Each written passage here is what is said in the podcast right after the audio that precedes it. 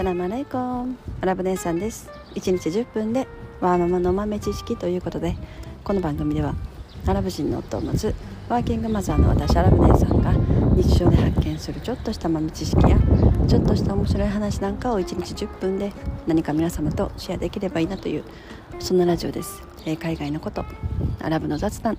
育児の話マヤ歴の話宇宙の話仮想通貨の話 Web3 の話えー、そんなことをメインに発信しております。ということで、えー、皆様いかがお過ごしでしょうか。もうクリスマスが近づいてきてますけれどもクリスマスはいかがお過ごしされますか？あのー、やっぱりこうチキンとか予約して食べるのかなと思ったり、まあ、うちは我が家はイスラム教徒なので、まあ、キリストのねあのクリスマスはキリストのお祭りなのでしないですけれども。まあでもなんか子供たちはねあんまりまだ分かってないのでクリスマスツリーサンタとかクリスマスケーキとかね言ってますけれども。まあうちはイスラムだよって ねいう感じなんですね。まあでもやっぱり日本とかアメリカとかに住んでるとやっぱりもうクリスマスが一つの一大イベントみたいになってるので、まあ、なかなかね難しいところはありますね。もうそれを一つのただのお祭りっていうただの遊びっていうねいうふうなくくりであの するしかないのかなみたいな、うん、もうなんかそんな感じですね。だからこれがやっぱイスラム圏の国マレーシアとか、まあ、インドネシアあとは中東諸国ですよね。とかに住んでるとまあそういうね問題は解決されるんですけれどもやっぱりこう日本とかに住んでるとそういう時期になるとちょっと難しい。で結局なんかクリスマスはお友達の家でなんかケーキを食べたいということでなのでじゃあ私も一緒にそのお友達の家に行くことになったんですけどまあケーキ食べるぐらいだったらいいんじゃないかっていう そんな感じですね。はい。えー、ということで今日は今日の本題はですね、えー、アメリカでその子供が生まれた時出生時ですね。赤ちゃんが生まれた時にその赤ちゃんの DNA 鑑定を義務化しようじゃないかみたいな、まあ、なんかそんな動きがあると今日はその話をしたいと思います。まあ、というのはなんかアメリカでその子供が生まれてで大きく育ってでもちろんその結婚した夫婦がその子供を育ててで大きくなった時に何かの表紙に、まあ、当時はね、もう10年20年前は DNA 鑑定というものがそんな簡単にできる、えー、世の中ではなかった。結構やっぱお金がかかったりまあ難しかったりしてたわけですけれども今はめちゃくちゃ簡単にしかもすっごい安い価格で DNA 鑑定がパッとできるというふうになってきてでここ最近でやっぱり何かのきっかけでその DNA 鑑定をする。まあ、子供の DNA 鑑定をするとかいうことが起きた時に父親と子供の DNA が一致しないということがどんどんどんどん発覚してきてで今分かってるだけでもその子供が子供の全体の25%は父親と DNA が一致してないっていうことが 発覚してきたと。でそれがもうものすごく裁判とかになって、問題になってきてると。まあそれはねこのこの、まあ、社会でこの社会のルールで考えるとそれは大きな問題ですよね。だから結婚して結婚した夫婦の間に子供が生まれてで父親はそれは自分のも可愛い可愛い子供だと思って20年育ててきてで何かのきっかけで DNA 鑑定をした時に自分の子供と自分の DNA が一致してないっていうのが分かった時のそのショックはすごいと思います。まあもちろんそこから裁判になるっていうのは目に見えてて。でアメリカではそういう裁判が起きて。でその母親にまあじゃあこの子供は一体誰の子なんだみたいなことを裁判官に尋ねられてもわからないと。わからないとなると。いやまあなんかそれが25%分かってる。だから調べて発覚してるだけで25%っていうことは別にそのなんか子供の DNA 鑑定をするきっかけもなく普通に過ごしてる。でも父親と子供の DNA が違うっていうことはかなり起きてるのかもしれない。うん。まあ、そう考えたらすごいことですよね。だからもうねでもだって結婚当時結婚してでさ子供が欲しいとなってもうその時はまだ夫婦は愛し合ってるわけですよね。一般的に考えると。まだそんなに結婚してからそんなにね時間が経ってるわけとかではないので。その時点であの母親女性の方は結構その他の男性と性的関係を持っていたっていう事実っていうことになりますもんね。でそのうちのどれど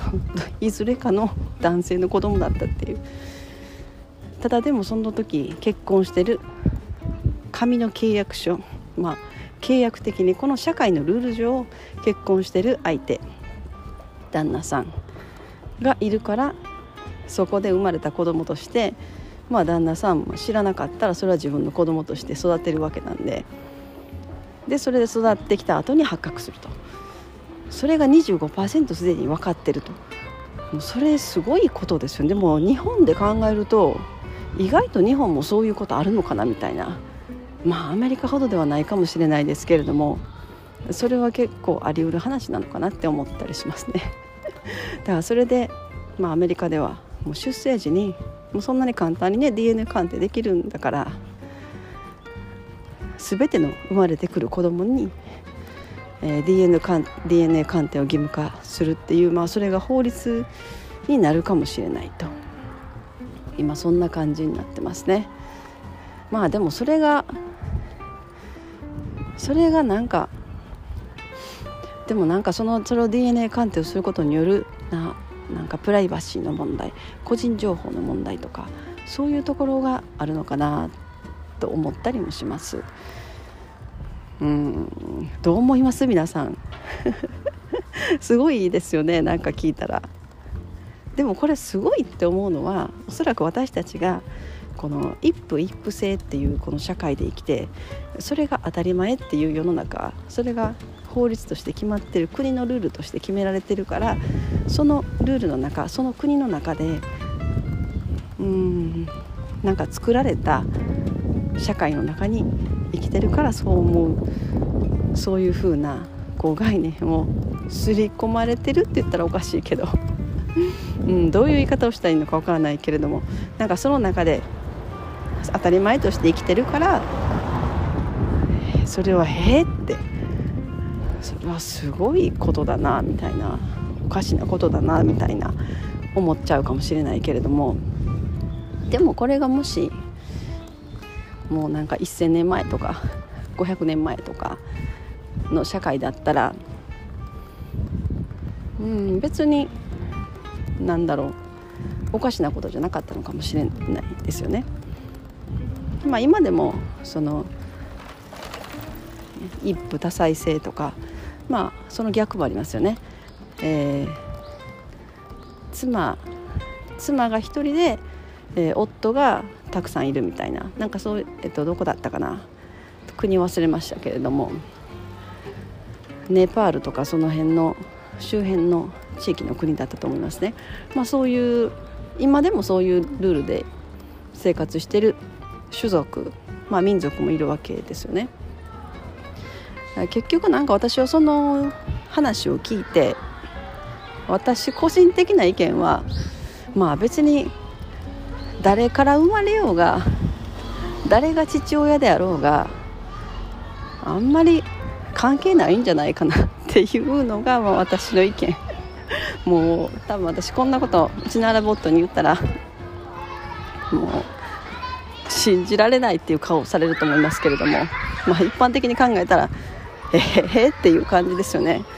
まあ、なんか私がそういうふうに考える理由としてはうーんなんかまあ生まれてくる子供をまあ、社会で育てようっていうまあその今は夫婦で生まれてきた子供っていうのはその夫婦の問題。で例えば、まあ、母親がいてもう離婚してしまった後に子供が生まれてきてしまったっていうお母さんシングルマザーもいるわけですよね。そしたらもうその人の問題その個人の問題生まれてくる子供はその個人の問題っていうのが今の社会の在り方というかそういう感じだと思うんですけど、うん、なんか社会全体のこう問題というか、まあ、社会全体のあのななんていうのかな。資産というか。まあ社会全体の大事なものとしてみんなで育てていくっていうようななんか社会の在り方じゃないけどそういうふうになんかまあでもそれは人々の意識が変わらないとあれですけどもう完全に縄文時代ですね。縄文時代に逆戻りっていう感じなんですけど